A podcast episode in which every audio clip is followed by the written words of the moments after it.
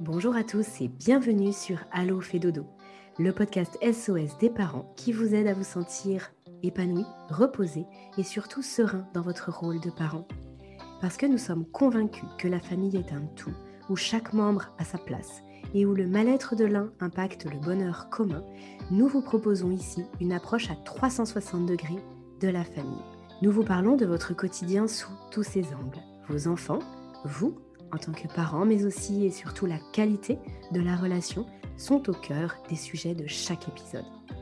Toutes les semaines, je reçois des experts, des consultantes et des consultants, des professionnels de la petite enfance qui, à l'image de Caroline Ferriol, fondatrice du village Fédodo, ont tous en commun d'être passionnés et profondément bienveillants dans leur approche et leurs conseils.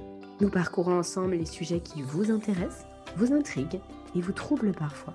Car oui, en tant que parent, de nouvelles questions émergent chaque jour et les bonnes réponses font toute la différence. Très bonne écoute à toutes et à tous.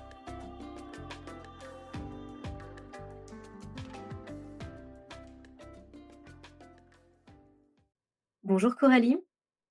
Bonjour Aurélie. Bienvenue sur Allo fait dodo à nouveau. C'est le deuxième podcast Coralie qu'on enregistre ensemble. Euh, Coralie, tu es ostéopathe depuis une dizaine d'années. Euh, la dernière fois, tu nous avais parlé de l'ostéopathie et de comment tu accompagnais les tout petits. Euh, tu nous avais aussi beaucoup parlé de troubles de l'oralité. Donc, c'était vraiment une approche un petit peu particulière parce que toi, de par ton parcours, tu t'es formé sur des choses qui, vont, on va dire, au-delà du parcours un peu classique d'ostéopathe, de par ton, ton expérience aussi en tant que maman. Et aujourd'hui, dans cet épisode, euh, dans cet épisode suite, cet épisode numéro 2 finalement, euh, nous allons aller peut-être un petit peu plus loin parce que tu es très curieuse, tu es passionnée, tu as fait d'autres formations depuis la dernière fois qu'on a enregistré le podcast. Tu as d'autres choses à partager aux parents qui nous écoutent, mais peut-être aussi aux professionnels qui nous écoutent. Euh, qui souhaiteraient aussi euh, faire des différentes formations pour accompagner au mieux les familles. Euh, Coralie, je, te laisse bah, te présenter peut-être en, quelques minutes et puis ensuite on va rentrer dans le vif du sujet. On va parler d'ostéopathie, d'oralité, on va parler d'alimentation du, prématuré et puis on va même aller jusqu'au réflexe archaïque. Mais ça, c'est pour dans, quelques minutes. Coralie, est-ce que tu peux revenir sur ton parcours et, et sur ton métier? Ça marche. Alors, pour ceux qui ne me connaissent pas, donc moi, je suis ostéopathe dans les Yvelines, euh, de Versailles. Donc, ça fait bientôt 12 ans que j'exerce en cabinet libéral et je suis aussi maman d'une petite fille qui va du coup bientôt avoir 3 ans. dans mon parcours, je me suis toujours intéressée à la pédiatrie. Donc, j'ai commencé des formations post-graduées en ostéopathie pédiatrique en 2013, voilà, juste un petit peu après le diplôme. Et puis d'année en année, j'en ai un petit peu accumulé effectivement. Et en devenant maman, ce qui s'est passé, c'est que ma fille a eu des troubles de la succion et des troubles de l'oralité. Donc, bah, le vivant aussi en tant que maman, je me suis formée en tant que pro. Alors, effectivement, comme tu disais, c'est un peu interpellé parce qu'on se dit quel est le rôle d'un ostéopathe dans l'accompagnement des, troubles alimentaires pédiatrique, quel qu'il soit C'est une vraie question. En tout cas, moi, ce que je vois, c'est que je suis sollicitée par les familles pour cette problématique-là, pour des problématiques d'allaitement, de mise au sein, de biberonnage, et plus tard dans l'alimentation. Et je reprécise encore ici que, bien évidemment, je ne travaille pas toute seule, et je travaille toujours en équipe avec tous les autres professionnels qui peuvent accompagner ces enfants. Pour pas les citer, mais voilà, orthophoniste, euh, kinésithérapie maxillofaciale, ergothérapeute, psychomote, euh, praticien en réflexe archaïque, nutritionniste, enfin voilà, naturopathe, enfin voilà, tout ce qui s'articule, consultant de réactation, bien sûr, pas que j'ai oublié, mais voilà, tout ce qui s'articule autour de ça. Et, et voilà. Alors là, du coup, Coralie, la dernière fois, on avait déjà parlé des freins restrictifs de langue, des freins restrictifs tout court, de coup, en fait. Hein. On avait évoqué les, troubles de l'oralité. vraiment, j'encourage les parents qui nous écoutent à aller écouter cet épisode. C'était l'épisode 27 sur Allo fait dodo, où tu nous détaillais tout ça. finalement, aujourd'hui, on va aller un petit peu plus loin, donc ça peut valoir le coup d'avoir écouté l'autre avant ou alors peut-être dans la foulée. Est-ce que tu souhaiterais revenir peut-être sur la définition des troubles de l'oralité? Pourquoi effectivement les parents te sollicitent dans le cadre d'une séance d'ostéopathie? Comment toi tu viens les aider? Et puis après, bah, comment on peut aller plus loin avec justement des situations très spécifiques? On va parler des prématurés, comme je l'ai dit tout à l'heure en introduction, et puis peut peut-être des, mmh, voilà, des expériences et des situations que toi tu as pu avoir en cabinet et tu souhaites partager? Ouais. Alors je voulais aussi, heu, dire que depuis, heu, qu'on a enregistré la dernière fois, le terme trouble de l'oralité je crois n'est plus en vigueur. Heu, je crois que maintenant ça s'appelle les troubles alimentaires pédiatriques. L'oralité n'est plus forcément mise en avant. Mais, heu, j'ai pas la définition clinique sous les yeux, mais en gros c'est, un trouble, sensoriel, qui empêche l'enfant de bien s'alimenter pour être, voilà, pour faire un très gros raccourci et c'est un trouble sensoriel qui peut être tout niveau, c'est-à-dire buccal, heu, olfactif, auditif, visuel, tactile, voilà, tous les sens sont, perturbés et et l'oralité en est perturbée, mais ce qu'on dit souvent, enfin ce qu'on nous a transmis en formation, c'est, «Ce que, ma main ne touche pas, ce que mes yeux ne voient pas, ce que mon oreille ne peut pas entendre», où? «Et ce que mon nez ne peut pas sentir ne finira pas dans ma bouche», en fait. Donc on peut se dire que, la bouche et l'oralité est le dernier rempart, pouvoir bien s'alimenter, en fait. Et si je reprends juste l'oralité vraiment, hem, c'est pas que, manger, c'est aussi, parler, enfin c'est aussi, dans l'échange, dans l'échange avec ses proches, c'est, aussi parler, c'est dans le langage, dans le langage non verbal, enfin l'oralité, c'est plus que juste manger, mais, voilà. Ça a juste changé de nom depuis. Et tu me demandais quoi après? Heu, comment on les aide en ostéo? C'était ça ta question. Hem oui, pourquoi bah pourquoi les familles te ah te sollicitent par rapport à ça? C'est Ouais, vrai que le lien n'est pas forcément direct et comment sûr. toi tu te Non, non, positionnes en tant que professionnel? Alors, bien souvent déjà, elles viennent rarement, heu, sans être adressées par, souvent c'est une orthophoniste ou une consultante en lactation. Parce qu'en fait, ce que ce que nous, heu, on peut faire en ostéopathie, c'est les aider au niveau des fonctions buccales pour que tout fonctionne bien, ne serait-ce qu'au point de vue tissulaire, musculaire, facial, circulatoire, sur toute la sphère orale, sur toute la sphère crânienne, enfin voilà, sur toute cette partie-là. Donc nous, il faut qu'on s'assure avec nos mains que, heu heu, tous les tissus de cette région-là soient, fonctionnels, qu'il y ait pas de tension particulière, voilà, c'est ça notre rôle vraiment. Donc c'est un peu compliqué parce que justement, comme ils sont très sensibles au niveau du visage, au niveau buccal et au niveau corporel, c'est là où je me suis retrouvée en situation d'échec de nombreuses fois. Je ne pouvais pas les traiter ou je ne pouvais pas les manipuler parce qu'au niveau sensoriel du corps, je je pouvais même pas y accéder. Donc il y a des Mmh. petits exercices sensoriels, voilà, on en avait parlé au premier épisode pour commencer déjà à faire, descendre ce cette cette chape de plomb en fait qui qui qui est qui est sur eux pour pouvoir, gentiment commencer à travailler et puis il y a énormément de guidance parentale parce que, ce qu'on ne peut pas forcément faire en séance, non pas que les parents soient des ostéos en devenir, mais on peut au moins transmettre des exercices de désensibilisation pour arriver à à faire ce qu'on veut faire en fait, tout simplement. Donc c'est un peu de cette façon-là que j'y suis arrivée en fait, en me disant les premières, heu, voilà, les premières consultes où on m'envoie des enfants pour un trouble de la succion, où je peux même pas aller mettre un doigt dans la bouche pour vérifier son palais, bah, du coup, comment je fais? Enfin, voilà, c'était ça c'était ça le le problème était là, en fait, au départ. Mmh. Et Hem, hem et là, du coup, par rapport à à la formation que tu as suivie en en 2022, heu, là, on enregistre cet épisode en novembre 2022, donc la formation que tu as suivie cette année, ça te permettait de, mmh, enfin, ça te permet, du coup, aujourd'hui, d'accompagner des enfants avec des difficultés différentes ou alors d'aller plus loin ou d'aller différemment, en fait, que parce que, du coup, tu t'étais déjà ouais, ouais, sur, les freins ouais, et sur l'oralité. Est-ce que tu peux nous en dire plus? Ouais, je pense qu'en fait, dans on va dire que ça fait, bientôt 2 ans, 2 ans et demi plein que je que j'accumule les données là et en fait, plus j'avance et plus, mais dans beaucoup de situations, j'ai tendance à, dire, mmh, moins en faire pour avoir un meilleur résultat. C'est-à-dire qu'avant, je donnais beaucoup de d'exercices à faire, je faisais beaucoup de choses, sans doute trop, hein et l'enfant avait pas le temps de les intégrer, de les comprendre, les parents non plus. Je leur demandais une liste, impossible d'exercices, je pense notamment aux freins réstrictifs bu buccaux et sans doute par erreur, des fois, avec des parents pensant bien faire et moi aussi, hein, en disant: «On va faire des exercices tous les jours dans la bouche de notre enfant, on va y aller, ça va marcher, on va y aller, on va le faire, on va le faire». Il y a peut-être des enfants chez qui on a créé l'inverse, on a créé une aversion orale et on a créé un inconfort oral. Donc heu, j'y ai sans doute été confrontée, heu et c'est là où je me suis dit: «Ah ouais, en fait, OK, j'ai appris appris des choses sur, heu, l'oralité et comment on avance, mais il y a des situations où c'est encore trop, en fait, où où je où je m'en dépatouille pas, où on n'arrive pas, en fait». Donc je me suis dit: «Bon, il faut encore ajuster» et il y a encore, sans doute des choses que j'ai pas pour, pour ajuster ça, en fait. Heu, pour des enfants qui cumulent, heu, des troubles de l'oralité associés à des pathologies, heu, génétiques ou des malformations maxillofaciales ou des malformations de la tête et du cou et ben, c'est un parcours encore différent et c'est une prise en charge encore différente où ce qui est ce qui fonctionne avec les autres ne fonctionne pas forcément avec eux, en fait. Donc, donc c'est pour ça que cette année, je suis allée chercher, encore d'autres données, un peu plus précises, là-dessus.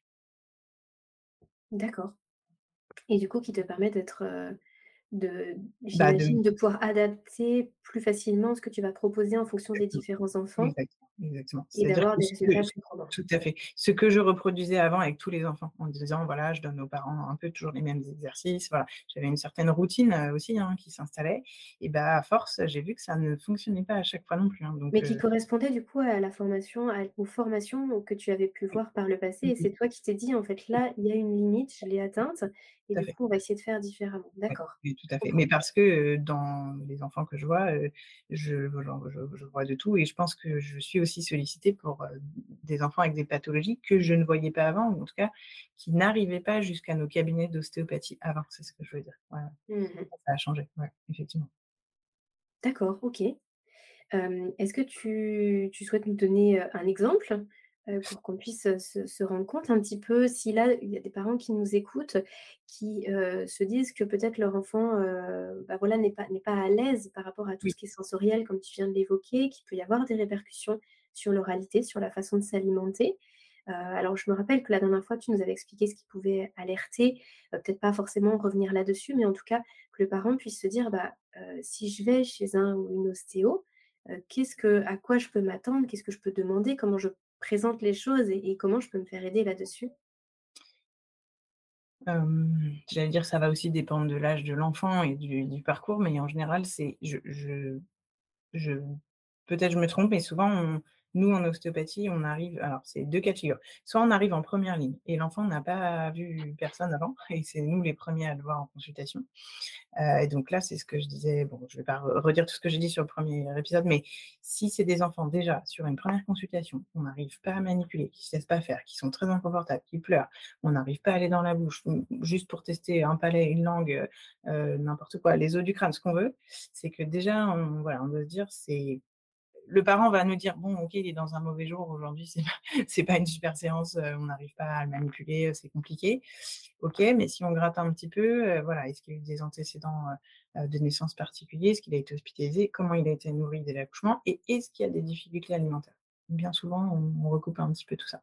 Donc heu, ça, c'est les premiers cas de figure, quand on est les premiers remparts, j'allais dire. Et quand on est en fin de course, que ça arrive aussi, des enfants qui sont plus grands, qui ont 20 15 mois, 20 mois, qui ont vu, heu, beaucoup, beaucoup de monde. Hem, ce qui est difficile, en fait, dans ces enfants-là, c'est que bien souvent, ils sont plus grands, donc ils se laissent encore, peut-être moins approcher, j'allais dire. Donc là, c'est difficile de répondre à ta question parce que c'est vraiment du cas par cas.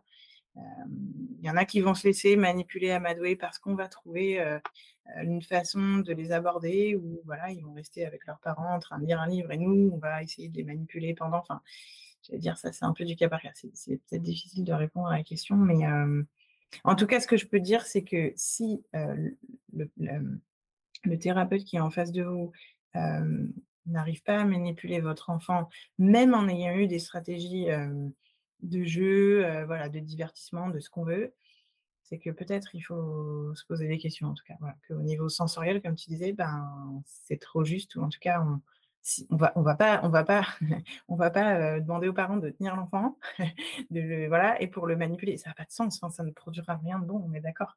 Donc bon, Et donc là, pour, heu, pour faire suite à ce que tu dis, donc là, si on déroule un peu le le fil logique, donc si le parent, il se retrouve avec son enfant qui ne peut pas être manipulé par, heu, eh ben, l'ostéopathe, ça peut vouloir dire qu'effectivement au niveau, au niveau sensoriel, c'est très difficile. Du coup, l'étape l'étape 2, en fait, ça va être Ah de oui de travailler sur autre chose pour oui qu'ensuite l'enfant puisse se faire accompagner d'un point de vue Bien mécanique, enfin structurel, tout à fait. C'est-à-dire que là, bah, c'est souvent des consultes où moi, je pose quasiment pas la main sur eux. J'ai beaucoup d'échanges avec les parents. Je leur dis: «Voilà, dans tout ce que j'ai observé, vu, dans tout ce que vous m'avez dit aujourd'hui, il y a peut-être quelque chose à chercher au niveau» ce qu'on disait réflexe archaïque, il y a peut-être quelque chose à chercher au niveau, sensoriel, en ergothérapie, en psychomote, en kiné maxillofacial si toutefois il y a des fonctions, à rééduquer. Enfin, là, je vais me retrouver dans une position où je vais de de fait référer. Je vais dire: «Bah, là, je ne peux rien faire, heu, en l'état, je ne peux rien faire». Mais, j'allais dire, heu, plus j'avance et plus je me dis que, hem, c'est pas forcément notre rôle. Je je dis pas que c'est notre rôle, mais les familles arrivent dans cette espèce d'errance un peu de prise en charge et puis on arrive, heu, voilà, à ce moment-là et on finit par dire: «Bon, OK, moi je là, je récolte toutes vos données, je récolte tout ce que vous avez vécu, tout le parcours et on en est où? On fait quoi? Est-ce que moi je peux faire quelque chose de mon vraiment de ma casquette d'ostéo, poser les mains sur votre enfant, trouver des tensions, les traiter et avancer? Et si c'est pas le cas, il faut que je sois capable de référer, en fait». En gros. Mmh. Ouais. OK. c'est pas un échec thérapeutique au sens, je ne peux pas poser mes mains sur l'enfant, je ne peux pas l'aider à l'instant T, certes, mais si on trouve, par quel, biais on y arrive et bah, peut-être que je pourrais poser mes mains dessus et aider. Voilà. Comment comment ça se manifeste dans la vie de tous les jours, un enfant qui aurait, vraiment des des troubles au niveau sensoriel, qui serait, heu, bah, très, très, Bah, très sensible et du coup qui se retrouve dans dans ces dans ces enfants qui peuvent, ouais. venir en cabinet et sur lesquels toi tu as un tout autre travail à faire avant de pouvoir poser les mains dessus? Et ben, pour, heu, ne pas citer une petite fille que j'ai vue ce matin, heu, c'est des parents qui arrivent et qui me disent que voilà, c'est une petite fille très sensible. Alors ils ont une référence d'un premier enfant qui était pas du tout pareil au même âge et heu, voilà, où ils disent que c'est une petite fille qui, au moindre, au moindre bruit va sursauter, au moindre truc qui va lui toucher le corps ou le visage ou les mains va, comment dire? Heu, manifester un rejet et se mettre à pleurer et vraiment, heu, ils voilà, ils disent: «Bah, elle est, colérique, elle fait des crises, elle pleure pour rien». Et donc en fait, quand on quand on leur demande dans quelle situation ça se produit et ben, on retrouve qu'il y a des stimulations sensorielles, en face. Donc quand il y a un truc visuel, qui lui arrive là, bah, pareil, elle va se mettre, je pardon, je il me voit pas, mais quand elle a un truc qui arrive devant ses yeux un peu trop rapide, un peu trop brusque, bah, elle va se mettre à sursauter. Quand il y a un truc qui tombe dans la pièce, pareil, elle va se mettre à pleurer. Quand elle va être en contact, là, tout à l'heure, heu, elle était là, il lui donnait un petit peu de compote. Bon, bah, tant que la compote restait dans la région de sa bouche, ça allait. Puis une fois que la compote est tombée, heu, un petit peu devant elle, heu, sur, sur, sur ses habits et sur ses mains, ça a commencé à être, très inconfortable pour elle, en fait. Et Une petite rien quel âge? Qu'on puisse se situer, Coralie? 11 mois, 11 mois. 11 mois, d'accord. Et qui pour autant, je le précise, là, dans ce cas-là, n'avait pas de difficultés alimentaires, mais des troubles du sommeil importants, par contre. Donc, voilà, c'est je sais que chez vous, c'est important, mais là, je me suis dit: «Oh ouais, elle a une porte d'entrée sensorielle très importante et sans doute un taux de cortisol qui monte toute la journée en fonction de tout ce qu'elle ressent et tout ce qu'elle vit» et du coup, bah, le le sommeil est très, très délétère, en fait. Donc, hem et donc, voilà, j'ai un tapis, au sol où je sors, plein de jeux. On pourrait se dire: «Chouette, chouette, chouette», il y en a qui arrivent, les parents, voilà, les déshabillent un peu. Pendant qu'on discute avec les parents, ils les mettent au sol, ils commencent à faire leur vie, à jouer, à aller chercher les jeux. Là, c'était impensable. J'ai sorti tous les jeux, elle s'est enfin, elle s'est, emmitouflée dans dans le pull de sa maman, elle est restée cramponnée à sa maman et j'ai quasiment rien pu faire, effectivement. Donc, voilà, ouais, là, là, je me dis: «Bon, bah», elle la maman me dit: «Bah, vous pouvez vérifier s'il a des tensions?» ben oui. Vraiment elle est en grande difficulté, vraiment et elle est gardée en collectivité et à la crèche, c'est un peu ce qui ce qui ce que le personnel, dit aussi en fait, que, c'est difficile, que c'est une enfant difficile. Mmh. Bah, du coup, on peut on peut peut-être faire, le pont, Coralie, par rapport à à ce qu'on a cité en introduction et peut-être aux réflexes archaïques. Moi, je trouve cette, cette notion vraiment très, très intéressante et j'ai l'impression, tu m'arrêtes si je me trompe, mais j'ai l'impression que lorsqu'on passe qu'on parle des réflexes archaïques, là, vraiment, on vient remonter à à la cause des causes. Voilà, archaïque, ça porte un vraiment son nom. Ce sont les réflexes qui viennent se développer soit in utero, soit, juste à à la naissance, qui vont être intégrés petit à petit au fil des mois et qui, heu, ne ne doivent pas au normalement gêner l'enfant et qui peuvent finalement le gêner s'ils ouais, ne sont pas intégrés. Et j'ai l'impression que là, par rapport à ces enfants qui peuvent souffrir de troubles de l'oralité ou qui sont au niveau sensoriel très, très sensibles, c'est parce qu'il y a des choses comme ça qui n'ont pas été intégrées. si j'ai bien compris, toi, au niveau de de l'analyse que tu peux en faire, bah, tu peux, mettre en évidence ça et ensuite renvoyer vers des professionnels, donc des ouais, kinés formés aux réflexes archaïques ouais. pour que les parents se sentent aussi soutenus et qu'ils sachent quoi faire? Ouais, tout à fait. C'est des kinésiologues, en fait, si, il y a des kinés qui peuvent être formés aussi, mais souvent, c'est des kinésiologues qui font ça. Alors moi, ce que je constate dans ma pratique par rapport aux réflexes archaïques, c'est comme tu disais, c'est des réflexes de vie, et de sécurité qui sont censés être intégrés et maturer au profit des mois d'acquisition d'autres choses au niveau moteur. Donc, c'est difficile à expliquer. Mais par exemple, un cas concret d'ostéo qui nous arrive tous les jours.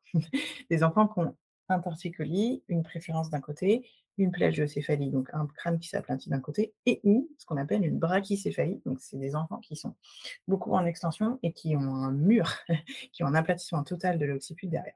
Dit très bien, c'est des enfants qui du coup sont, heu, enroulés, engagés dans une certaine, heu, préférence motrice dont ils ont du mal à s'en dégager. Donc on pourrait dire: «Très bien, moi avec mes techniques d'ostéo, je sais faire, je sais manipuler une base du crâne, je sais manipuler du cervical, je sais manipuler une épaule, je sais je sais libérer tout ce que je dois libérer pour qu'il se dégage de cette préférence-là». OK, ça, heu, partons du principe. Sauf que, heu, c'est ce que tu disais juste avant, s'il y a des réflexes archaïques associés à cette préférence motrice qui sont intégrés, on aura beau les manipuler et essayer de les dégager de leur tension, on n'arrivera pas au bout parce qu'ils vont toujours reboucler leurs réflexes non intégrés. Oui, ça va revenir en fait. Tu vas des enfants qui reviennent tout le temps avec la les mêmes difficultés. donc et dont on alors soit qui reviennent tout le temps, soit chez qui on a un gain qui est, on va dire minime et qu'on bah, qu'on n'arrive pas à on n'arrive pas, ils restent vraiment figés dans leurs préférences motrices, en fait. Donc là, déjà, ça doit interpeller. Heu, si je parle, par exemple, du réflexe de Moro qui est assez compréhensible, c'est des enfants qui vont aller beaucoup en extension en arrière hein, avec les membres ouverts. Et en général, le réflexe de Moro, heu, il est provoqué par une stimulation, heu, de l'oreille interne, donc du vestibule. C'est-à-dire dès que la tête va partir un petit peu en extension et que l'oreille interne va comprendre que la tête part, il va y avoir ce réflexe d'ouverture des membres, heu, du thorax et l'extension de la tête. Oui, réflexe de Moro qui est testé depuis de oui, petit à la naissance chez le médecin, chez le pédiatre, oui. Donc ça, c'est, on va dire, la partie vestibulaire chez tous les enfants. On se doute bien quand ils sont portés qu'ils sentent que, heu, on va les lâcher ou les poser ou, ou qu'ils sont, heu, transportés, je sais pas, des bras ou posés dans quelque chose dans une dans poussette, par exemple, et qu'ils sentent qu'ils partent en arrière, souvent, ils nous refont un moro parce qu'ils savent, ils se sentent partir et donc, voilà. Mais il y a aussi des enfants qui font un moro, je vais essayer de pas trop perdre les gens dans ce que je dis, heu, qui font un moro, heu, le moro, en fait, il est précédé d'un autre réflexe archaïque qui s'appelle le RPP, le réflexe de paralysie par la peur. Et ça, c'est un réflexe qui est très, heu, sensoriel dépendant. Donc un bruit fort, une odeur forte, une sensation tactile forte, ça, on peut déclencher un moro, pas par j'ai la tête qui part en arrière, mais par d'autres stimulations sensorielles, en fait. Et ça, on le sait moins quand on n'est pas enfin, du coup, quand on n'est pas alerté là-dessus, on le sait moins. Mais c'est du rôle vraiment de de de des praticiens qui font qui qui qui sont formés en réflexe archaïque pour le pour le dépister et pour le traiter surtout, pour le traiter. Mmh et Donc alors ce comment comment on aide c et comment on ben aide justement ces enfants à intégrer ces réflexes? On est d'accord que c'est pas une alors fatalité? Non, alors je je suis pas suffisamment, heu, j'ai fait qu'un module, heu, découverte pour les réflexes archaïques, donc je suis pas suffisamment formée pour les accompagner moi. Mais en tout cas, de ce que je sais et de ce que j'en comprends, c'est que pour pouvoir les intégrer, heu, il y a une partie de ce qu'on appelle, il y a du remodelage des réflexes. Donc on va, aller, pas c'est pas de la manipulation, mais c'est plutôt aller toucher, aller guider les zones sensorielles qui sont en défaut là-dessus. Et surtout, on va inviter l'enfant à, heu, s hem, hem, reproduire la chorégraphie du réflexe pour qu'il puisse l'intégrer en sécurité dans son dans son être, en fait, sans avoir Mmh. de stress, sans avoir c'est souvent comme ça que ça se passe, en fait. Donc on va rechorégraphier le réflexe, on va lui faire reproduire des postures, mais c'est nous qui allons guider. C'est pas lui qui va par exemple sur le moro, c'est par lui qui va partir en réflexe de moro. C'est nous qui allons guider et qui allons l'amener en sécurité vers ça. Donc toi, en fait, quand tu te rends compte qu'effectivement ça, ça peut, déclencher, plein de enfin, provoquer Bah des difficultés chez l'enfant, tu viens orienter vers le ah bah, professionnel qui pourra les accompagner. Ouais. Ouais, tout à fait et c'est une lecture évidemment que j'avais pas avant d'être formée, même si j'en avais l'intuition parce que justement, c'est des encore une fois, c'est des consultations où j'étais en échec ou sur une plagiocéphalie ou une brachycéphalie, je renvoyais l'enfant, heu, 10-15 jours après traitement et puis bah bah non, ça a pas bougé, bah non, heu heu, non, heu, on n'a rien gagné, non, il a toujours la tête tournée, ça s'aplatit toujours, bon OK. Voilà, donc je voilà, ça Mmh, interpelle en tout cas à chercher plus loin, c'est bien sûr. Coralie, est-ce que tu veux nous parler de de l'alimentation du prématuré? C'est quelque chose qu'on a évoqué toutes les 2 juste en préparation de de cet épisode. Du coup, là, c'est pareil, dans dans quelle mesure quelle est la place de l'ostéopathe? Dans quelle mesure l'ostéopathe peut venir aider sur ce sujet qui paraît un petit peu loin, finalement? Oui. Et ben, alors, pour plusieurs raisons, j'allais dire les prématurés sont souvent, malmenés, si je puis dire, au niveau de leur oralité, mais de fait, c'est parce qu'ils n'ont pas trop le choix, parce qu'ils sont trop petits et trop, immatures, au niveau des fonctions pour pouvoir s'alimenter par eux-mêmes, donc souvent ils sont sondés, heu et pareil, ils ont pas, la possibilité d'aller investiguer leur zone orale. Ils vont pas aller faire du main-bouche tout de suite, hein, bien souvent parce qu'ils sont dans des incubateurs, ils sont scopés, ils ont pas forcément les bras près du corps non plus, donc ils vont pas, si on reparle des réflexes archaïques comme tout à l'heure, ils vont pas avoir la possibilité d'aller intégrer déjà tous leurs réflexes oraux, comme des enfants norm pas normaux, mais nés à terme, je veux dire. Donc ça déjà c'est voilà, ça va être des enfants qui, pareil, heu, parce que sans doute ils ont été dans des incubateurs un petit peu de temps et pas stimulés de la même façon que les autres, vont avoir aussi des préférences motrices. Heu, j'en me souviens d'en avoir vu un il y a pas longtemps, qui a été donc en incubateur et je demande à sa maman de quel côté elle était, enfin de quel côté le parent était. Donc elle me dit: «Bah, j'étais tout le temps à droite». Ah bah oui, mais du coup, logique, heu, il a il a il a totalement investigué son côté droit, donc il était complètement en en torticolis de son côté droit, mais parce que la stimulation, heu, était tout le temps de ce côté droit, donc bah, nous on le reçoit de fait, heu, il est tout, tout petit, il a déjà une déformation conséquente et quand on on investigue un peu, on se dit: «OK, c'est pas lié à la prématurité, mais c'est lié aux conditions de normales en fait de leur évolution en tant que primates». Donc heu, voilà, c'est important de le savoir pour se dire: «OK, il faut le prendre en compte dans notre, interrogatoire, nous aussi auprès des parents». Les en tout cas, tous les soins qu'ils vont recevoir, heu heu, en incubateur et cetera, beh, peuvent avoir une conséquence sur leur dé leur développement après. Là Mmh, c'est pour ça que là, heu, tu parlais à la base d'alimentation du du prématuré, mais c'est parce Ouais, que mais justement c'est le bébé prématuré, bah bah, va pouvoir avoir un chemin, très compliqué et Oui, puis, oui. qui bah oui, jonché Et d'embûches ouais, et le du coup ouais. les ré les répercussions sur l'alimentation se font plus sensibles plus sentir en Aussi, fait. aussi, aussi, parce Mmh. qu'ils ont pas la capa la c'est pas la capacité, mais les 2, la capacité parce qu'ils sont tout petits et la la la la ch ouais, le ils ont pas les conditions de soins, heu, hem, hem, on va dire, égales à à aux enfants nés à terme pour pouvoir, bien investiguer leur zone orale notamment. Donc ils vont partir avec potentiellement un déficit par rapport aux autres, heu, parce que leur environnement de naissance, n'est pas le même tout simplement. Et là, le le rôle de l'ostéopathe, la posture, c'est, de mettre des mots dessus, d'expliquer Oui, déjà ce qui peut se oui. passer pour l'enfant et ensuite toi, tu vas pouvoir, de par la pratique manuelle, venir accompagner l'enfant pour qu'il puisse retrouver de la de la De souplesse la motricité, de la de fait. motricité. Finalement, au niveau technique manuelle, ça change pas grand-chose. C'est plutôt dans la compréhension de pourquoi ça s'est produit et pourquoi, heu, cette zone-là a été plus sollicitée que l'autre, par exemple, heu et pouvoir aussi rassurer les parents en disant: «Bah, voilà, c'est un entre guillemets, un conditionnement de l'environnement de leur naissance qui a fait que ça ça en est arrivé là», par exemple. Ça peut aussi permettre de comprendre et et de se rassurer, de pas culpabiliser, de tout ce qu'on veut. Enfin, ouais, ouais, Mmh. peut-être qu'on peut terminer sur un un sujet, Coralie, qui est vraiment très intéressant, pour les parents qui qui nous écoutent et qui auraient, qui auraient peut-être, un enfant en situation de handicap. Il y a des choses, en fait, qui sont possibles, qu'on ne connaît pas forcément. Toi, tu reçois en en cabinet des enfants Oui. en situation de handicap avec parfois, bah, des des, mmh, des soucis soit très rares, soit vraiment très difficiles à à explorer, à comprendre et à soigner. Heu, est-ce que tu veux nous en parler un petit peu et quelles sont les ressources qui sont que les parents peuvent avoir aujourd'hui? Alors je en fait, j'ai, reçu quel c'est au compte-gouttes, mais je commence à recevoir des enfants, avec des maladies rares et des, mmh, des des polyhandicaps du coup associés. Tu dis que ça que tu tu dis que tu commences parce que justement de du bouche à oreille en fait, de du de fait que parce que tu es spécialisée, ouais, dans la pour les enfants et dans les sur les peut-être les particularités aussi, ouais, ouais, pour les tout petits? pour les D'accord. pour pour les tout petits, pour la tout ce qui draine autour de forcément de l'alimentation et et du corps entier et du sensoriel, enfin tout ça s'articule quand même, heu, assez régulièrement en fait. Ils en fait, j'allais dire, ils arrivent à moi par des chemins, heu, ou par des orthophonistes, ou par les équipes, de santé qui les suivent déjà en fait, hein. C'est souvent des enfants qui sont suivis, hein, qui ont un parcours de soins assez dense.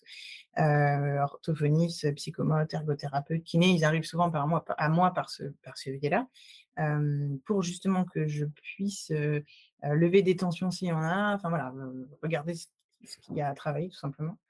Et en fait, j'en ai pas eu énormément, mais de ce que j'ai vu, ils avaient des pathologies qui sont référencées du coup par la filière tête-cou.